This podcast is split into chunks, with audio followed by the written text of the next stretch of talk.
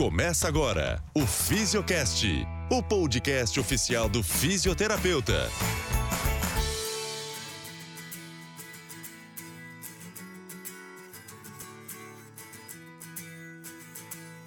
Salve, salve mocidade! Olha, nós aqui em mais um episódio do nosso podcast da Fisia Intensiva.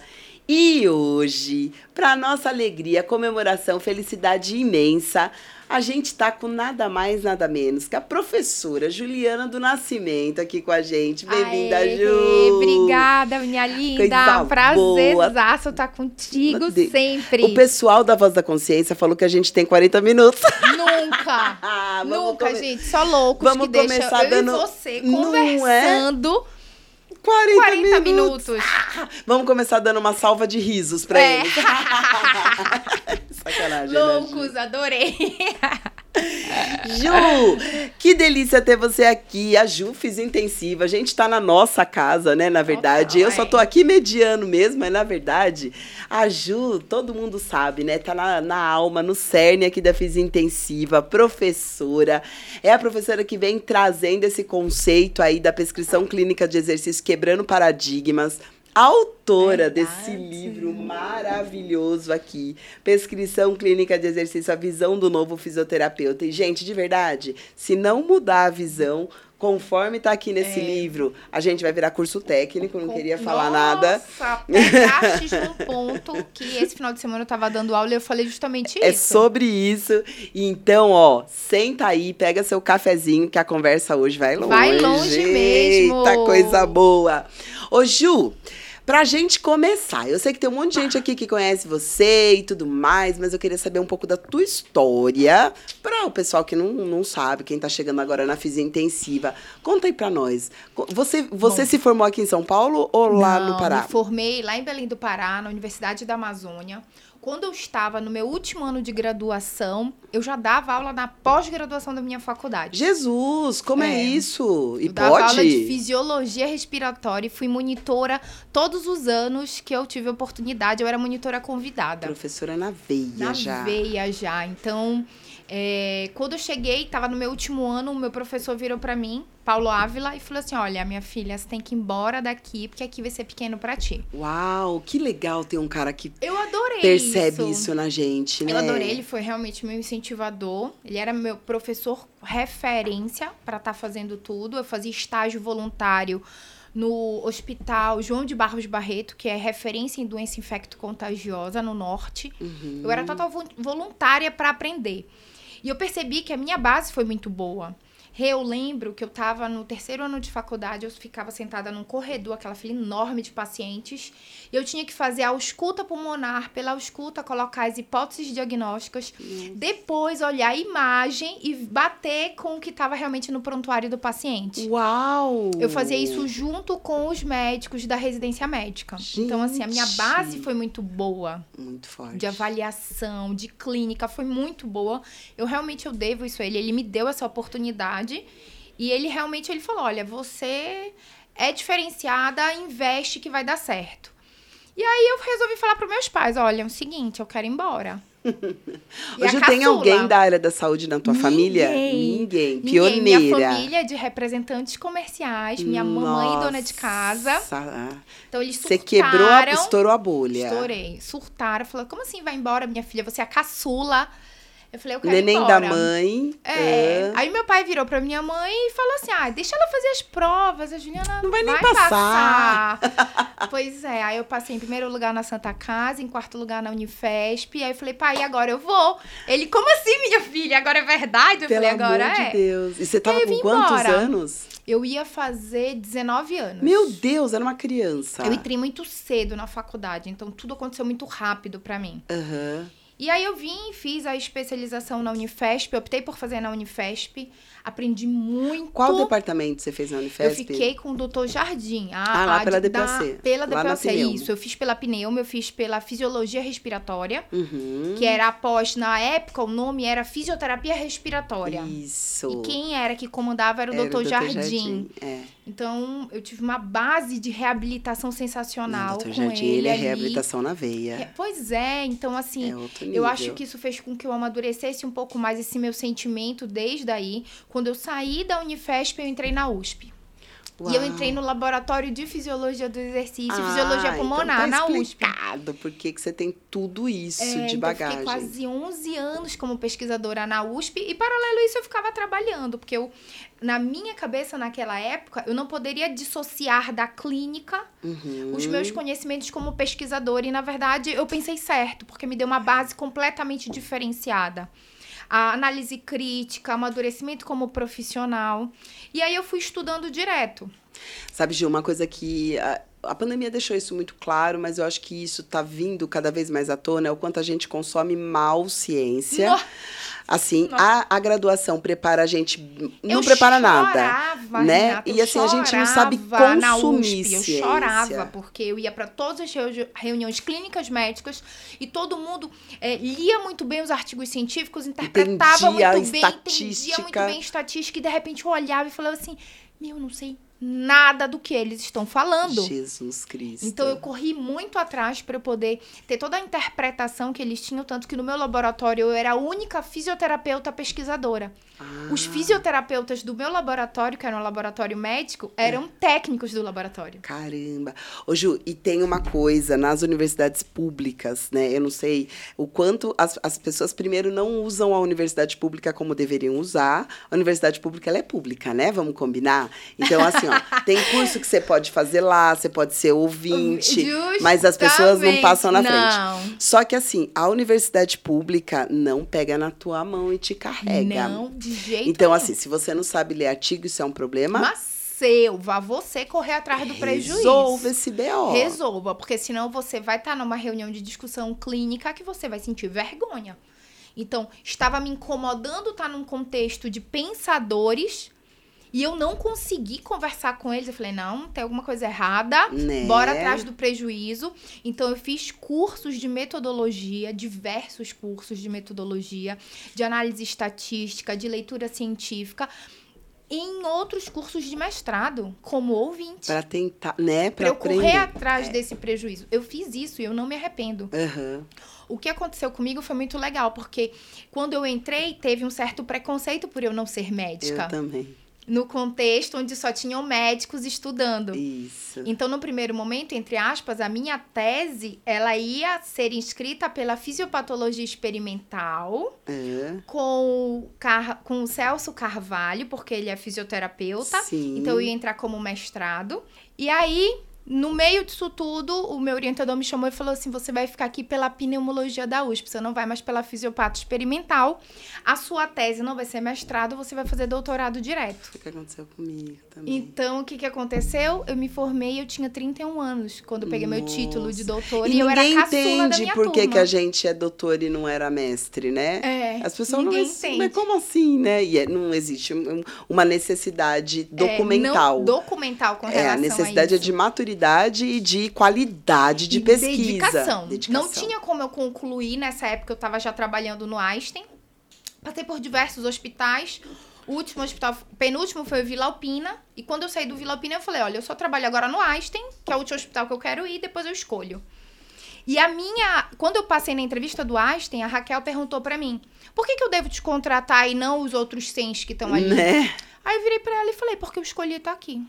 Vai ser falha sua se você não me contratar pra Nossa, sua uma falha. Olha que máximo, viu? Você tá errando. Se você. E seria É. mesmo uma falha brutal, absurda Então, assim, dela. quando eu saí de lá e falei, liguei pro meu marido e falei, olha, eu fui ousada. É claro que ela não vai passar, mas na hora eu me senti à vontade de falar isso. Que maravilha. Passaram algumas Ju, horas. e você tinha que suporte aqui em São Paulo? Famílias. marido. Ah, tá. Você veio de, de Belém casada não, já. não vi de Belém casado. Eu Olha eu conheci- querendo saber da vida Já, privada da é, professora, Eu conheci gente. meu marido na especialização da Unifesp. Da Unifesp. Nós éramos colegas de turma e a gente morava na mesma república. Ah, Aí entendi. deu praticamente um mês de especialização e a gente já começou a namorar e depois já veio o noivado, tudo junto. Eu praticamente casei quando eu vim pra São Paulo. Que maravilha. Foi muito rápido. Porque é muito difícil, né, Ju? Você sair ali da tua bolha Não. familiar, do teu conforto. Eu tinha tudo. da tua todo é, mundo me dando estrutura, segurança. segurança. É, vim Você- pra essa selva de pedra. São Paulo não é uma É, cidade E tu- amistosa. Não, e tu sabes que eu vi uma vez, eu fui no correio levar uma encomenda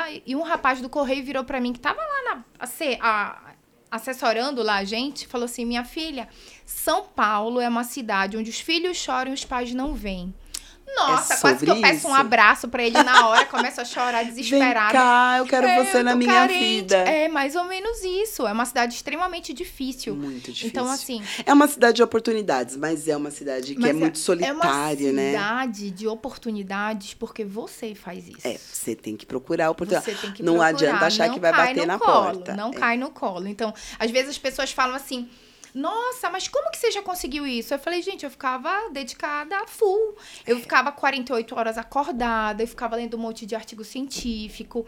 Eu tinha que me dedicar porque eu queria, porque eu tinha um objetivo. Ô, Ju, e você sabe que é, a gente escuta muito dos nossos alunos, agora a gente tem o nosso MBA e isso acaba é, trazendo outros assuntos aí à tona, né? E as pessoas, é, eu tô escutando muito de muita gente, ah, essa coisa da estagnação na profissão, estagnação na profissão, estagnação, essa é uma palavra que tá acompanhando a gente desde o ano passado, né? Essa sensação de estagnação e tá mesmo estagnado. Mas é estagnado por culpa do profissional. Por isso que eu venho com a parte da, da autonomia, de tu chegares, de tu seres ousado, mas com conhecimento. A gente tá na área da Não vai falar saúde. besteira, né? É, eu tenho que falar tudo baseado em evidência científica. Eu vou conversar de igual para igual. Então, assim, um profissional que não sabe falar nem o que está fazendo de resultado e não tem nenhum parâmetro numérico para atender seu paciente, que discussão clínica eu vou ter com esse indivíduo? É assustador, né? É triste. Nossa, Então- e assim, a gente acaba, de alguma forma, é, não é somente você que sai menor numa discussão dessa, é, a, profissão. profissão. É a profissão. Então, assim, eu fico indignada quando aparece na mídia a, a, a fisioterapia sendo colocada como um momento de recreação. Isso. Ou respiro. Não, não vou nem falar do respirão, mas assim, momento de recreação. Não é momento de lazer. Fisioterapia é remédio. Fisioterapia tem uma dosagem específica. E os fisioterapeutas não sabem prescrever. Os fisioterapeutas não estão tomando propriedade disso. E aí falam em reconhecimento. Então, eu acho que a gente tem que olhar realmente. É uma ressignificação, é uma estagnação, sim. Sim. Mas eu vejo que tem mais profissionais questionadores agora. Não, eu acho que deu um chacoalhão nos níveis de consciências aí. Eu acho É. que teve um, um, um- Eu não sei o que aconteceu nos últimos cinco anos, eu venho sentindo, mas nos últimos dois, a Dois? coisa. tá- Nossa! Mesma percepção. Né? As pessoas estão incomodadas a Muito. fazer diagonal do cabate modificado. As pessoas Isso, estão incomodadas a fazer, levantar e sentar. Porque assim, jogar né, Ju, bola, encher a é, luva. Luva, pelo amor de Deus. Quem vem de hospital escola, de universidade pública, já tem essa vivência da fisioterapia como ciência do movimento na raiz. Né? Então, assim, eu também sou da Unifesp É. e a gente, desde sempre, eu não lembro um dia da gente tá- discutir na beira do leito, é, ai meu Deus, quanto a secreção estava amarelada? Não, a gente não, era sobre essa- isso. não era sobre isso. Nunca foi sobre É isso. Justamente. E, e agora para nas universidades, né, Ju? E eu acho que essa é a nossa importância. E é disso que eu queria falar com você agora. Porque, assim, a gente é, tá, estuda e tá ainda em ilhas de excelência, mas a ciência é arrogante, a academia é fechada. Fechadíssima. E não vive é fechada, pra, é fechadíssima. e vive para ela mesmo. E a gente, de alguma forma, você tá se dispondo a é, colher aqui e trazer para cá. Ser ponte mesmo, É, é né? justamente e isso. aí você tá num movimento diferente agora na tua carreira, porque você teve que assumir um papel aí protagonista de gestão, Gestora, de Justamente. conta disso para nós. O cenário da mudança comportamental do fisioterapeuta que aconteceu em mim, da minha mudança mesmo, foi quando eu comecei a falar sobre prescrição clínica de exercício. Onde eu tomei uma propriedade diferenciada na minha profissão. Eu sou Uhum. autônoma, eu sou exclusiva, você precisa de mim para conduzir a assistência do paciente. Porque tá ninguém muito faz o que claro. você faz na Não. UTI. Isso. Ninguém faz. Para de brigar por ato- por- por ato compartilhado, né? É. É assim, a gente, cada um no seu quadrado, literalmente, e todos se Isso. somam em prol do paciente. Exato. É, é, condutas horizontalizadas. Então, assim, tem o movimento da eficiência hospitalista que tem tudo a ver com isso. São profissionais que se conversam em prol do paciente. Só que eu tenho indicadores. Isso. Eu tenho gestão, eu tenho uma lógica processual, eu tenho eficiência e eficácia nas condutas, eu tenho resultados. E tem tudo a ver com o meu cenário de prescrição clínica do exercício, onde nenhuma conduta minha é baseada no achismo. Uhum. Tudo que eu mostro é com cálculos numéricos, valores exatos precisos. Tem um porquê de você estar tá fazendo. E você tem um resultado objetivo. E se você quiser a prova do que você fez, você ainda faz por porcentagem os resultados.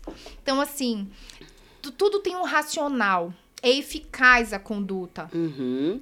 Então, quando a pessoa fala de treino aeróbio, não é um ciclo ergômetro onde eu não tenho um display, onde eu não consigo, onde eu avalio a frequência do paciente pela oximetria. Pelo amor, né? Eu estou falando da avaliação de um treino aeróbio com o frequencímetro, então, com rotações específicas cadenciadas no display de um ciclo ergômetro. Aí eu vou para o lado da gestão.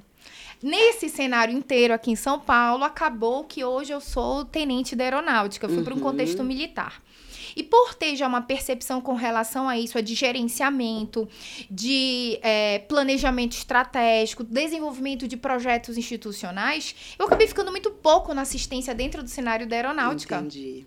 Agora, uma coisa então, que é muito importante, né, Ju? A tua gestão, ela se desenvolve baseada no teu conhecimento clínico. Clínico. Né? Não é conhecimento de um administrador. Não, é que, conhecimento né? clínico. E isso diferencia absurdamente. Muito, e foi isso que me diferenciou lá dentro. Eu eu conseguia ter uma percepção de melhorias internas que a, quem estava na administração, na alta administração e gestão não conseguia.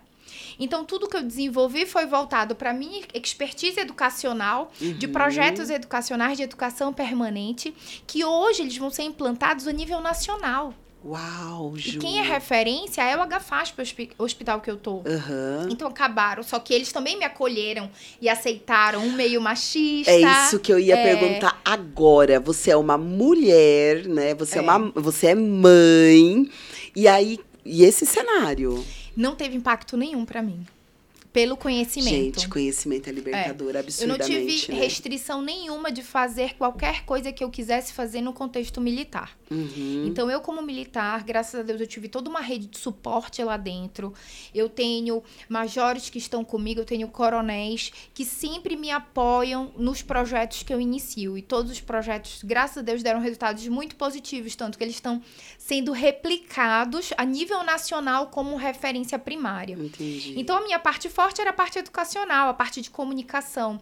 Então, desse, desse contexto, eu implantei simulação realística, com avaliação de habilidades e competências com análise de coaching. Uhum. O pessoal falava assim: meu, nunca pensaram nisso. Eu falei, gente, nunca pensaram nisso em diversos locais. Né? Eu tinha como referência o Einstein, o último hospital uhum. que eu trabalhei onde até mesmo no Einstein, o que eu consegui implantar na FAB não era feito dessa forma, porque eu não tinha um coach avaliando comportamento. Gente, isso é sensacional, pelo amor de Deus, técnica. olha o tamanho disso. Então era um olhar diferenciado, justamente porque eu tive uma base como pesquisadora, eu tive uma base como é, atuante como na clínica, como fisioterapeuta assistencial. Eu acho esse tripé, assim, né? Pesquisa, educação e, e assistência. Aí você é um gestor isso. absurdo, né? Porque daí você vai para essa A última formação é justamente essa, gestão de projetos. Uhum. Então, como gestora de projetos, hoje eu tenho muito mais maturidade, porque eu aprendi a terminologia de algo que eu já fazia. É, e ainda tem uma questão, né, Ju? Porque você vai transicionar no meio da saúde, só que num é. meio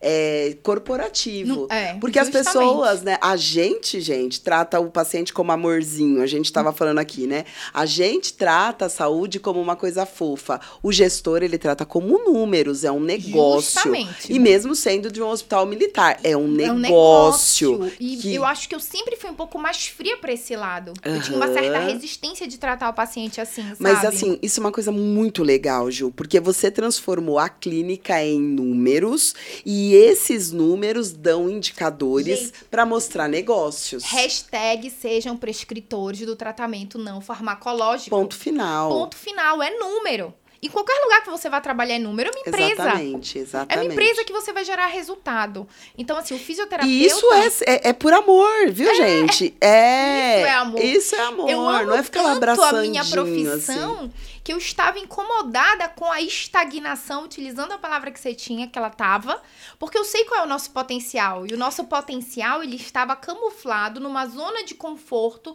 que nós estávamos. E tudo bem, fisioterapeuta adora levar recusa. É menos um para atender. Que pensamento antiquado. Absurdo. Eu tive numa outra cidade aí algum tempo, agora há pouco, e eles estavam me contando que a TO tá assumindo o papel de prescrever órtese na UTI. E eles estavam felizes porque era uma coisa a menos pro físico, porque eles têm 10 leitos para cada um, então eles não podiam ficar também se preocupando com isso. Eu falei, gente, vocês estão entendendo o que vocês estão falando? Não tô falando que a TO não tem que prescrever órtese, não é nada disso.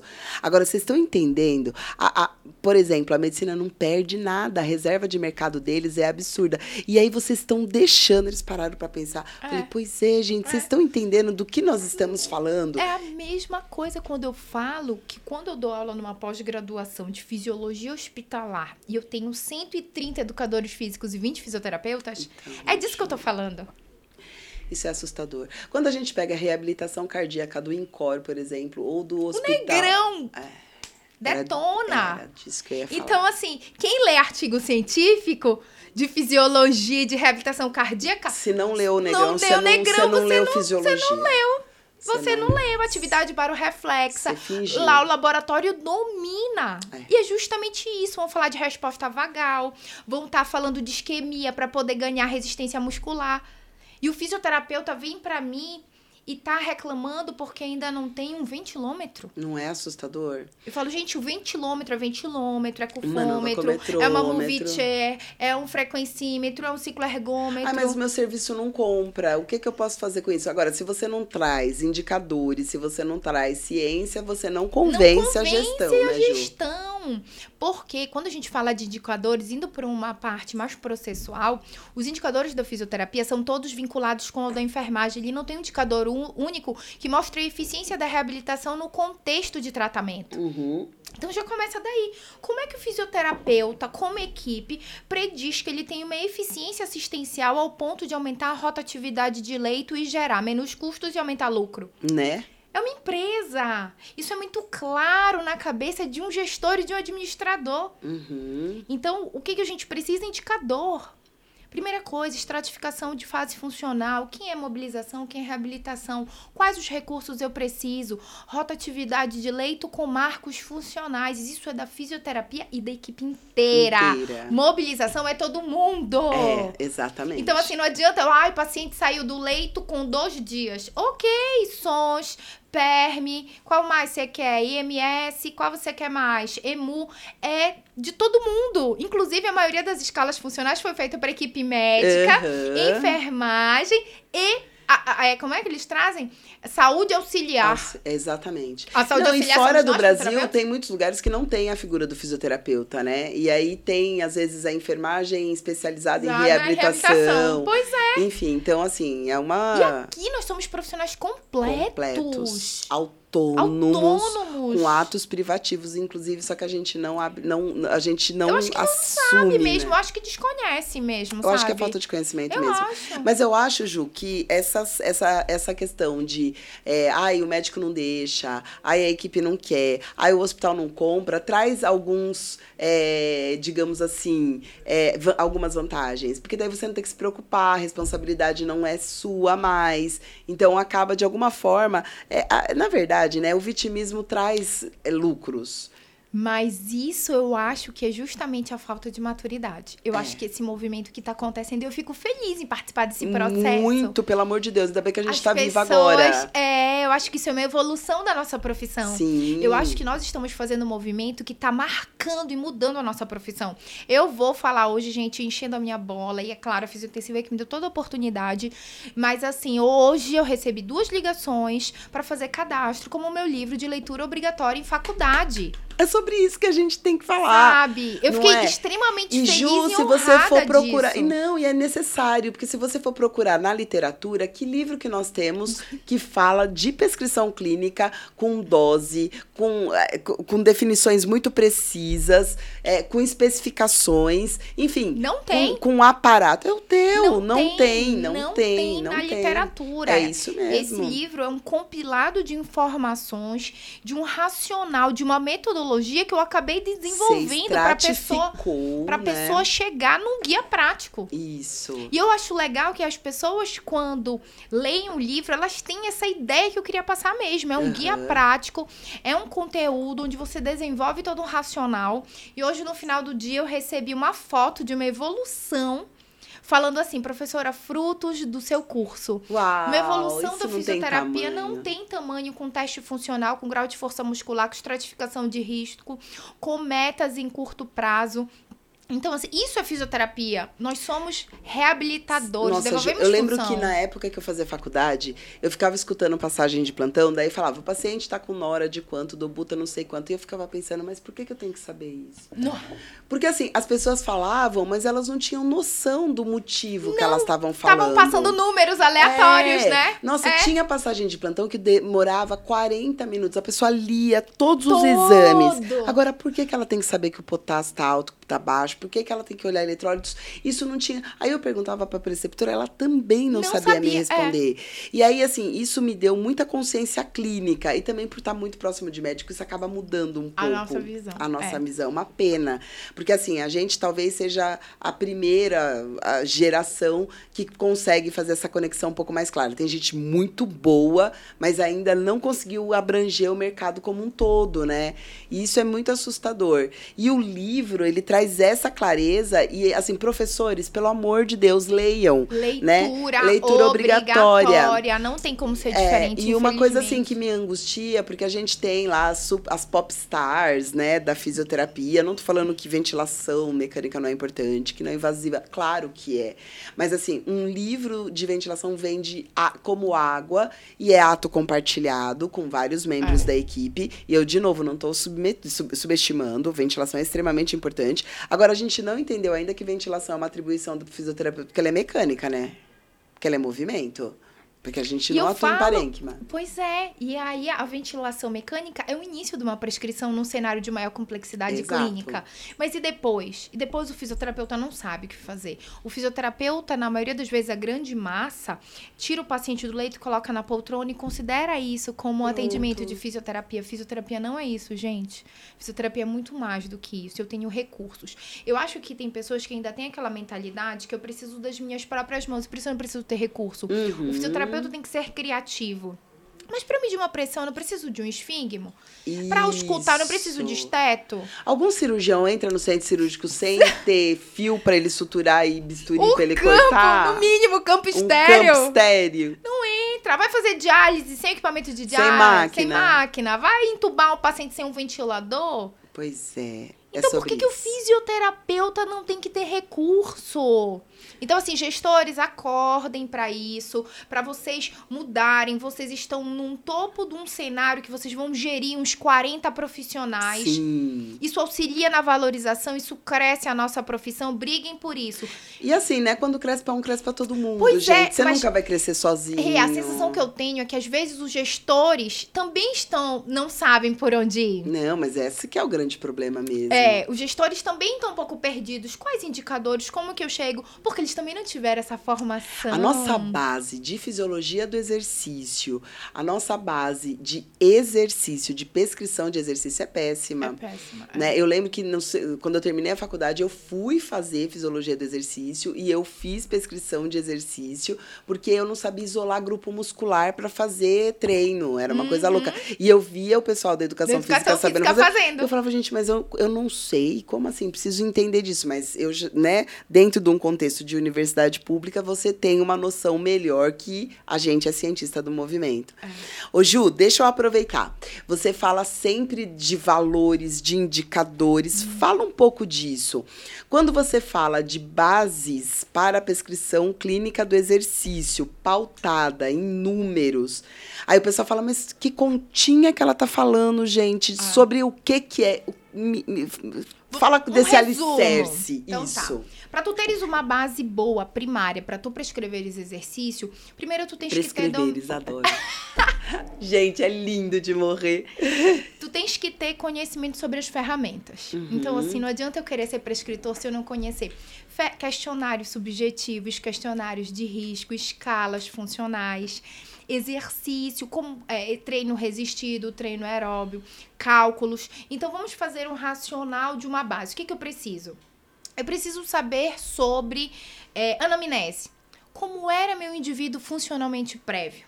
Uhum. Antes do evento que eu encontrei com ele, eu tenho que entender da funcionalidade dele. Anamnese não é somente o estado que ele tá naquele momento, que muitas vezes a nossa avaliação é muito rasa. Uhum. Eu vejo um indivíduo naquele momento, já evoluo, falo qual é, escrevo a hipótese diagnóstica, os antecedentes, medicação que faz uso e pronto. Anamnese não é isso, gente. Eu preciso entender mais profundamente como era aquele indivíduo antes de eu encontrá-lo. Qual era a funcionalidade dele, qual era o grau de dependência dele. Isso é primário. Depois eu venho para os questionários. Qual é o contexto que eu tô? Contexto de terapia intensiva, pacientes mais graves, eu vou pensar no PERM. Uma UTI cirúrgica, eu vou pensar num SONS. Uma UTI de alta rotatividade, eu vou pensar no alto nível de mobilidade. Então tem cada um tem uma escala específica que vai te direcionar para o perfil que tu atende. Uhum. Depois do questionário funcional, você já tem como fazer ponto de corte se o paciente está em fase de mobilização e reabilitação. Ju, eu ainda não tenho habilidade para isso. Tudo bem, você vai para o grau de força muscular primário. Não existe um fisioterapeuta não saber avaliar grau de força muscular. Assustador, né, Ju? E aí avaliou o grau de força muscular, estratificou mobilização, reabilitação, quais são os recursos? Mobilização, eu vou pensar em projetorostática, em eletroestimulação, vou pensar em, em ganhos funcionais com o paciente, marcos funcionais. Ju, me dá uma dica aí de uma escala que fale sobre marcos funcionais, porque eu não tenho habilidade. Você vai utilizar a EMU. A EMU, ela descreve para você passar os marcos funcionais. Então, quem nunca colocou um paciente numa poltrona sentado, poltrona não, no leito, com os membros pendentes sentado todo amarrado, que o paciente ficava despingolado e você Todo tinha que ajustar torto. todo torto. Uhum. Por que isso? Porque ele precisava antes ganhar é, força de tronco, Tronco. equilíbrio de tronco, ele tinha que fazer rolar, transferência, ponte. Pulam-se etapas na avaliação e na evolução funcional do paciente. Então, paciente mobilização, meu foco é ganho de função. Qual outro recurso eu posso estar utilizando? Tudo que for passivo, tudo que for assistido. Nesse caso, eu posso utilizar a Teraband, que é uma carga que proporciona uma resistência que é maior que o corpo, mas não é conhecida. Depois disso, é reabilitação, cálculo matemático. Aí vai entrar cálculo de RM, repetição máxima aproximada ou estimada, que é com- utilizando os recursos que a gente tem, subcargas e subrepetições. Eu preciso saber fazer o cálculo da frequência cardíaca estimada para o paciente, a máxima, que é aquela Porque ali ele equação não tem um geral. né? É a equação geral que vai me predizer se o meu teste funcional foi submáximo ou se foi máximo. Ju, qual a importância que isso tem? Você está no contexto clínico, você tem uma doença exacerbada que ele está em fase de tratamento. E se você souber prescrever, você diminui fármaco e otimiza melhor a clínica do seu paciente.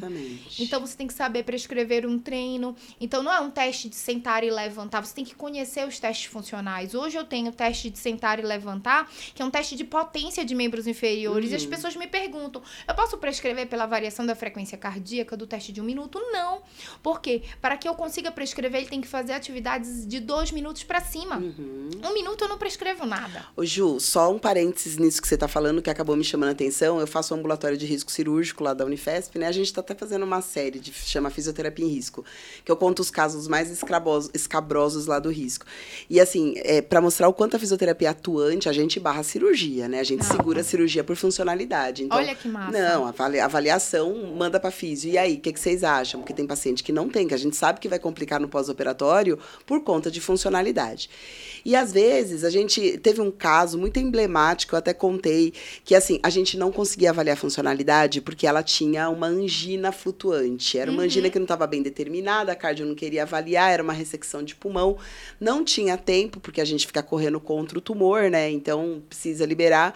Falei, gente, mas não dá para liberar sem uma avaliação funcional aqui. Enfim. Claro. é. Todos os, os, os preditores dela, o ASA liberava, mas os preditores dela de complicação pós-operatória eram muito altas. E aí, nesse contexto, eu falei, gente, se a gente não avalia funcionalidade, nós vamos ter que avaliar grau de fragilidade. Perfeito. Vamos pro extremo, porque. Perfeito. Né? E aí, isso que eu ia te perguntar. A gente aplica isso na UTI, não é? Né? Total, aplica isso na UTI, isso é perfeito. O que, que você identificou? Você identificou uma limitação, uma gravidade e buscou uma ferramenta para te favorecer função prognóstica. Não é? E aí esse não deu pra operar. Porque assim, por mais que tinha. aí- Só que dá um prazo pra nós, né? Ó, vocês têm duas semanas pra dar jeito nessa paciente, pra ganhar a funcionalidade para ir pra cirurgia, porque o tumor tá crescendo. E aí, físio se vira, nutrição se Pois vira. é, mas aí se todo mundo nesse cenário prescreve, sabe que eu preciso de seis contatos com o paciente. Todo mundo entra otimizado. Aí, o que que acontece? Essa é uma situação onde eu tenho profissionais totalmente alinhados. Exato. Que vão trabalhar em prol daquele paciente para a meta dele é cirúrgica. Isso, é isso. Mas isso é uma exceção. É, mas é o que eu falei, é o único ambulatório de pré-operatório que a gente tem aí. É uma tem- exceção. é uma exceção. Isso deveria ser rotina. É uma É o angústia, que eu né? falo, isso tem que ser rotina. Avaliar sarcopenia é responsabilidade nossa. Como que eu, eu atendo e não tenho um dinamômetro? Não é? Tanto que no- dentro do cenário científico, como é que eu trato sarcopenia, treino resistido e estímulo para as estruturas locomotoras sem nenhum tratamento farmacológico? E aí? Não é? O que é que estrutura locomotora?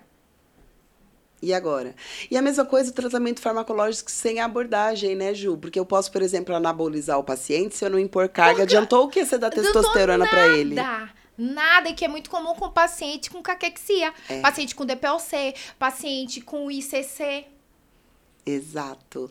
E aí? É, uma me mandaram até uma pergunta esses dias pelo Instagram, mas professora, o que, que a senhora acha de anabolização de DPLC? Eu falei, depende, isso não é, isso assim, não é assim, ó, o DPLC tem que ser Ser anabolizado. anabolizado. É. No- né? E é o que você está falando, a individualização, você calcula, você avalia, como que você vai intervir depois da anabolização? Porque você está tomando um fármaco ali para potencializar mecânica. Mecânica. Né? E qual é o estímulo que você tá dando? É que nem quando eu falo, gente, você tem que conversar com o nutricionista. Que loucura é essa, né, a gente não conversar com o nutricionista? Como que não tem uma interação? Você tá treinando força para desmame ventilatório, tá bom? Já que o pessoal gosta tanto de falar de desmame e É, não contou e pro não contou pro nutricionista. nutricionista. É segredo, não pode É contar. quase isso. Então, assim, eu fico. Eu tenho. é, eu não entendo por que, que as pessoas têm dificuldade disso. Desse compartilhar mesmo de informações. Semana passada a gente teve uma discussão clínica lá no hospital, onde teve um- uma briga entre o terapeuta ocupacional e o médico. Porque o terapeuta ocupacional entrou no quarto, avaliou e viu que o paciente ele tomava banho de cadeira e foi contar lá, porque ela fez uma adaptação na cadeira para favorecer a funcionalidade do paciente dentro de um cenário que ela está treinando de autocuidado. Gente, isso é função Necessário, né? né, básico. O médico falou que o paciente era acamado. Ai, meu Senhor, Jesus. E bateu firme. E qual foi a palavra que ficou para a equipe da enfermagem? A do médico. A do médico. E por que, que isso acontece? Por uma fragilidade nossa de comunicação, de postura. Sim. Porque se ela tivesse. é, se você traz indicadores, aí agora é o que você fala. Se você traz aí a sua avaliação. Aqui. Olha aqui, ó, minha Aqui é ferramenta. MIF, um exemplo básico. Não sou eu que tô, Tô falando, falando. né? Não, não sou eu não, viu? Aqui, ó, tá aqui. Da mesma forma que você prescreve droga vasoativa, né, de acordo com a pressão arterial média, eu tô falando que a funcionalidade desse paciente é essa porque eu tenho essa ferramenta, É né, Ju? justamente isso. É disso que eu tô falando. É de métrica, de ferramentas validadas, de variáveis quantificáveis, reprodutíveis. Fisioterapeuta é um dos poucos profissionais. Não, de uma maneira geral, né? A maioria dos profissionais do cenário de reabilitação, bora abrir assim pra deixar o negócio bem amplo. É isso. Não tem uma terapia com continuidade. Cada profissional Faz o que quer. faz o que quer de acordo com a sua experiência sobre aquela situação clínica. Pode até discutir, trocar umas figurinhas, mas eu não tenho uma continuidade assistencial. E como é que eu quero um resultado de volume exposição coeso? Por isso que na, nos artigos científicos sempre vem no final limitação de estudo, É, viés do não sei o quê. viés de não sei o que, comparação de não sei o que, a necessidade de mais estudos, eu quero morrer quando eu vejo isso, porque é muito frágil o que a gente faz. Ô, Ju, e parece que a gente tá criticando a nossa profissão, né? E não, é a nossa profissão. não São, é. a forma de condução dos profissionais, pelo amor de Deus. Claro. Porque já vieram me falar, ai, você fala mal da física, por que, que você é físico? Gente, eu amo a fisioterapia. Eu é por também, isso que nós estamos ama defendendo tanto. aqui. É, a gente ama tanto Não que é? a gente quer que vocês virem essa chave, vocês Isso. mudem. E porque nossa sejam protagonistas de fato. De fato, a nossa profissão é muito maior do que ela tem sido exposta. É, a Forbes, já em 2019, antes da pandemia, já falava que a fisioterapia era uma das profissões do futuro. Né? Então, assim, porque estava falando, era um, um artigo que falava quais profissões ia acabar e quais profissões continuariam. E aí eles colocam a fisioterapia, a fisioterapia como quarta profissão do futuro. Mas aí embaixo vem a descrição dos porquês. E o porquê é. O exercício cada vez mais vem sendo estudado como remédio, e o fisioterapeuta é o cara que tem base patológica, base da doença, e a base do exercício. Portanto, a gente está falando de um cara que precisa entender como tirar do, da doença, levar até a funcionalidade e depois continuar. Continua. E isso só vai acontecer se você, meu caro colega fisioterapeuta, for prescritor do tratamento não farmacológico. E Senão, final. tu vais virar técnico. Juiz tu vais pra angustia. Técnico. Juiz me angustia absurdamente. Somos, é, somos nível superior, a gente tem que ter um racional sobre a clínica. Uhum. E quando a gente discute sobre isso, aí volta para aquele. Por que, que a gente aprendeu uma série de 10? Por que, que todo mundo, a grande massa? Gente, eu fui, vim lá do norte estudar aqui no Sudeste. Quando eu cheguei aqui, era uma série de 10, três séries de 10. É, sempre. Por que, que nós aprendemos assim? Se a variação é tão Quem ampla? tirou essa Quem C3? tirou? Da onde saiu 3 De de onde 10? Saiu 3 de 10. É cabalístico o número? Será que é algum número aí ah, espiritual? Nossa, eu não sabia assim, não. né? Mas assim, percebestes a diferença? Agora não, a gente se questiona por que uma série de 10, por que três séries de 10? Eu tenho uma dose específica que ela vai se somar com a frequência de exposição e vai me dar um resultado eficiente que vai reproduzir no indicador de uma eficiência do trabalho da minha equipe. Eu consigo analisar a minha equipe da fisioterapia mediante a isso. Uhum. Eu consigo reverter isso em dados onde eu vou reduzir custos. Eu tenho que pensar numa projeção de planejamento terapêutico já focado em deshospitalização.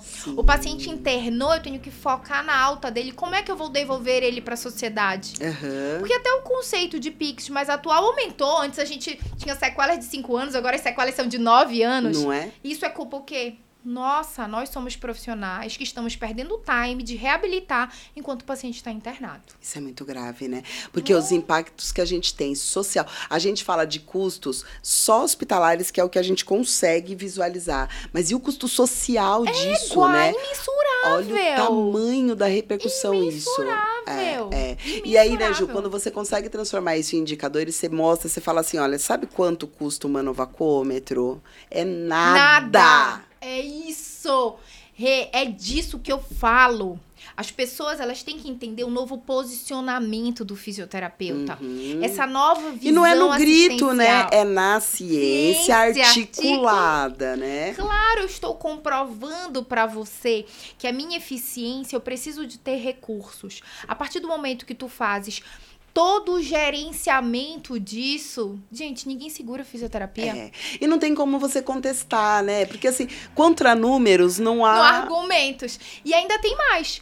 Um outro indício que a nossa profissão é tão do futuro, por que está crescendo os hospitais de transição? Por que eles né? estão em ascensão? Não é essa questão de Gente, deshospitalização cada vez maior, mais né? falada, comentada. Isso. Um, um movimento que está acontecendo no sul do país muito forte, que é a eficiência hospitalista, Uhum. Que é uma profissão que nos Estados Unidos, há três anos consecutivos, está batendo mais de 800%. Nossa. Não tem fisioterapeuta. Aham. E quando eu que questionei, eu faço parte da sociedade de eficiência hospitalista, eu entrei em contato, falei com um dos administradores e perguntei por que, que não tem um fisioterapeuta. Fisioterapeuta não tem indicador. Eles trabalham tudo com indicadores, com fluxo, com gerenciamento. E aí você falou, tem sim.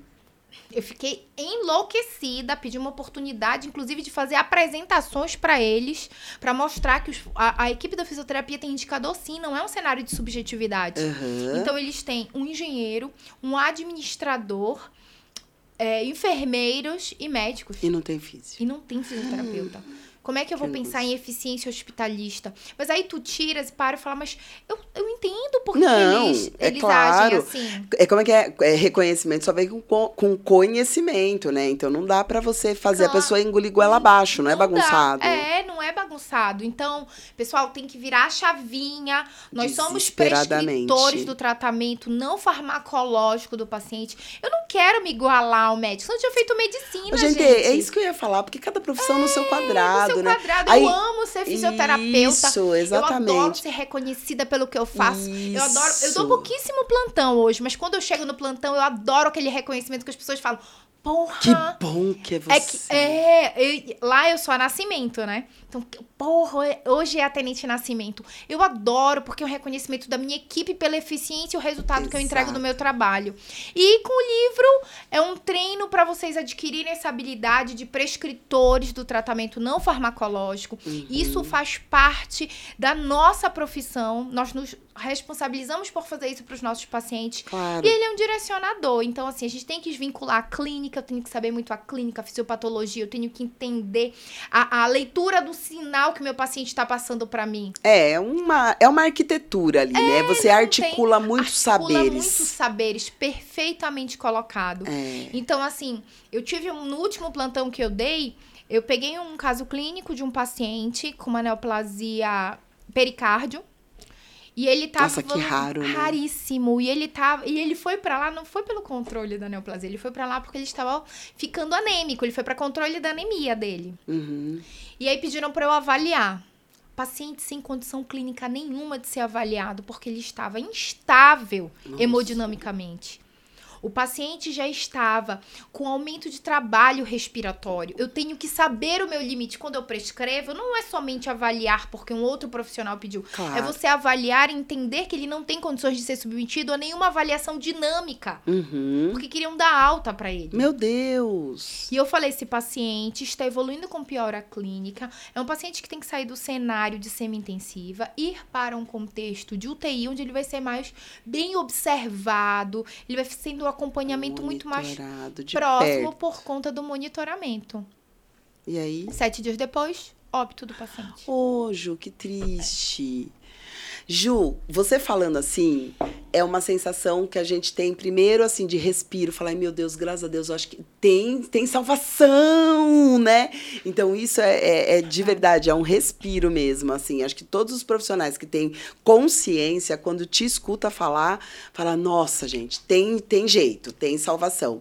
Agora, a gente sabe que para você chegar no nível que você chegou hoje, sendo autora de livros, sendo a autoridade que você é, indicando é, é, um UTI. As pessoas acham que quem indica UTI é só o médico.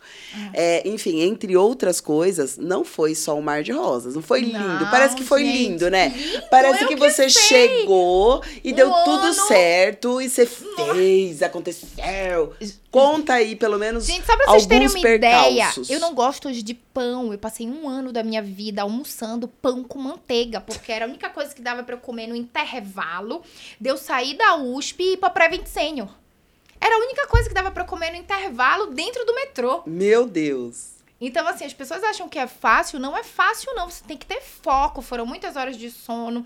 Foram muitos momentos de É, abdicação você tem que da minha abrir mão de família. algumas coisas pra ter outras, Meu marido né? teve que ter muita paciência. e, graças a Deus, ele sempre me apoiou. Mas, assim, tive que abrir mão de encontros com família, de sair com os meus amigos, porque eu tava focada em algumas ações minhas e alguns objetivos que eu tracei pra minha vida. Uhum. E assim, eu sou muito determinada pra fazer, eu vou fazer. É, o que hoje dá- eu me encontro galinha. numa posição que você também se encontra, que hoje, graças a Deus, a gente não aceita tudo É, que agora estão propondo. Exatamente, a gente já A gente consegue a triar, né? Você tem triar. essa condição. Tem essa condição de triar, mas essa condição eu, eu vejo ela como uma maturidade nossa. Isso. Uma maturidade profissional. É, E eu um retorno, falo, né? e eu falo para os alunos, quando tem uma oportunidade de emprego e não tem ainda um bom retorno salarial, e você está se inserindo no mercado, eu falo aceite. É necessário você treinar, né? Você precisa aprender. Aceite. Isso. Mesmo que você fale, eu não estou me sentindo valorizada, eu falei, aceite a possibilidade de você aprender, a possibilidade de você fazer Network. network. Isso. Amizade é tudo. Tu não Tudo. vai em lugar nenhum sozinha. Gente, Esquece. uma andorinha não faz verão. Não mesmo. É Não clássico mesmo. isso. Mas juntos a gente é mais forte, juntos vamos mais longe.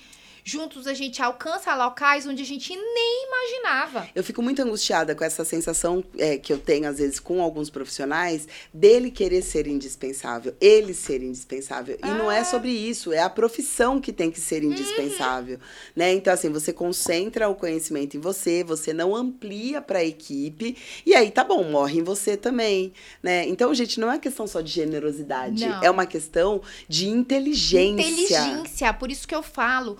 Cada pessoa que faz o meu curso, eu falo pra ela, você é disseminador. Você tem por obrigação Agora você não tá na ignorância mais, né? expandir o que você acabou de ter conhecimento. Exato. Eu não aceito mais encontrar com você no mercado de trabalho e você não dominar o assunto, porque eu te dei a oportunidade de discutir, de ler sobre temas atuais e de estar tá tendo um primeiro contato em treinar uma habilidade onde a gente não foi treinado. Exato. Você ter a habilidade de prescrever, que foi como tu disseste. O que adianta eu ter um HB de 6.5? O que isso vai refletir para mim? Pro paciente? Poxa, é um paciente que vai ficar muito mais sintomático. Mas esse paciente pode fazer exercício? Deve. Pelo amor de Deus. Quais ferramentas eu posso avaliá-lo? Poxa, se é um paciente que está mais sintomático, eu vou fazer cicloergômetro de membro superior? Não. Eu vou pegar para grandes grupos musculares, pequenos grupos musculares vão aumentar a resistência, a percepção de cansaço vai ser maior e a alteração hemodinâmica também.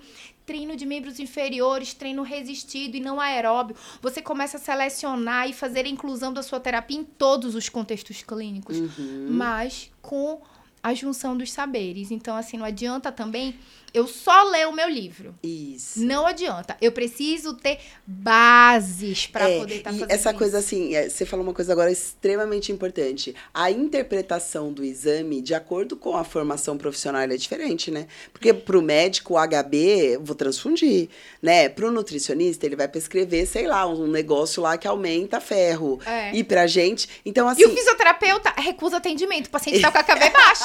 Égua! É. Então é sobre isso. Ô, Ju, e aí, assim, é, é, eu acho que além das questões pessoais, quais obje objeções, que sofrimentos mais você teve dentro do contexto profissional mesmo? E aí, assim, eu, você vem, a gente já comentou sobre isso, aí de um local absolutamente, eu não sei se é machista ou masculino, acho que os dois. É, eu Os acho que dois. uma, uma hoje mescla passa mais dois. uma transição, porque o nosso efetivo militar hoje é predominante feminino. Então eu entrei num bom Ah, momento entendi. no contexto militar. Mas é um meio, sim, ainda machista. Mas o predomínio hoje é, É mais feminino. feminino. Ah, Nós gente, estamos então- dominando. Ah, não tem lugar, como não ter, né? gente. Não E é- é sobre a mulherada é espetáculo. Espetáculo, exatamente. É. E mulher, quando resolve fazer, faz mesmo, né? A gente não galinha, não. A gente não fica no caminho do meio. Não, e é é exatamente porque eu acho importante falar de tudo que você passou, é porque as pessoas que têm aquela sensação de eu não consigo, você tá falando com uma pessoa que é um ser humano, que também tem as suas necessidades, que também tem os seus sonhos, que também tem um monte de outras coisas que teve que abrir mão e que passou, deve ter passado por um monte de, é, é, de horas que você fala, meu Deus, o que, que eu tô fazendo aqui, Nossa. gente? Quero ir embora, né? Até hoje, eu me E- encontro em algumas situações e falo, o que é o que eu estou que é fazendo? eu estou há 30 horas acordada. Não é? Pra que é isso? foco. É foco, é maturidade profissional. São as escolhas que tu fazes para tu colheres no futuro. Não é algo imediatista, é uma crescente. Então, assim, você tem um olhar do futuro do posicionamento que você quer ter como profissional.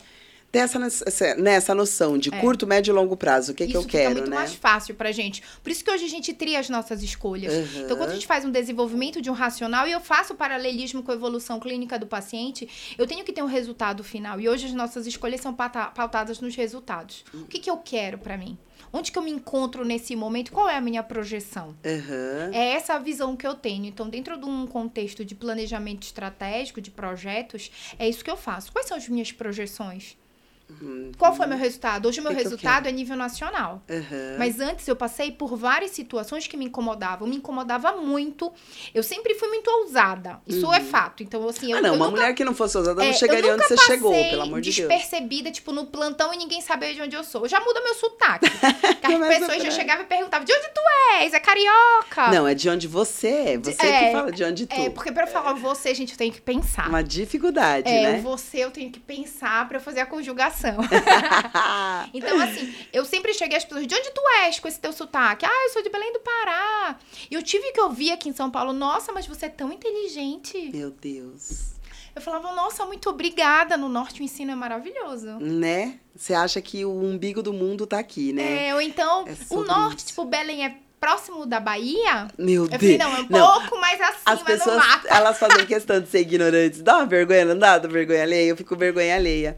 Ju, a gente tá uma hora aqui já. Já? Meu Deus, passa muito rápido. Igual, não acredito. Ele nem postou. Gente, a voz da consciência nem botou time, nada pra não cancelar, parar. Ele, ele é desse. Olha lá. gente, ele fica. ele tava Vocês não estão vendo ele não aqui, tá ó. vendo. É que o papo é tão Não. delicioso É. que é impossível também, né? Olha, Assim, ponto positivo pro Voz da Consciência, porque ele me ajudou a todo momento a cobrir a minha orelha. o- o- né, Eu tô vendo aqui, orelha. tem todo um É um movimento de movimento, cabelo, é, de cabelo assim, aqui, pra é tava manter a elfa, estética. E ele Quem me auxiliando, linda espetáculo.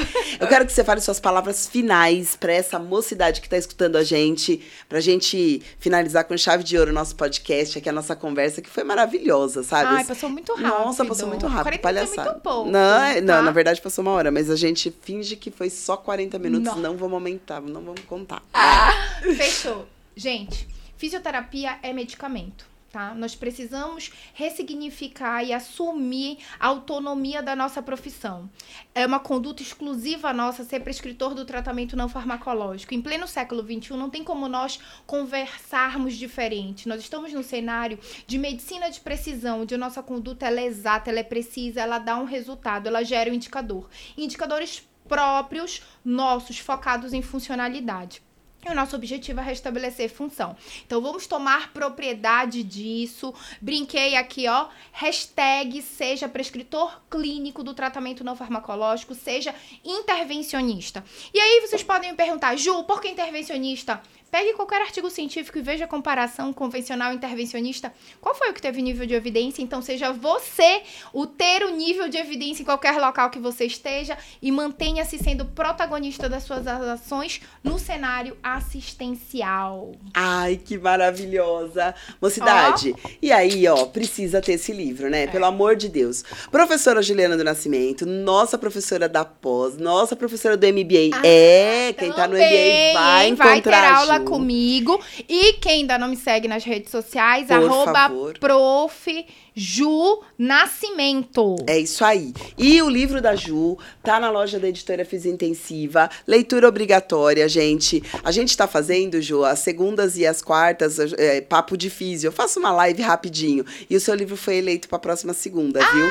Então, maravilha! assim, a gente vai pegar algum assunto agora e vai, vai colocar na votação aí pra mocidade escolher. E aí, vou, vou ter que falar, tá bom? Ai, que prazer do Ah, vou levar. Segunda-feira a gente Segunda, fala do livro da a Ju volta. no Insta da Fiz Intensiva.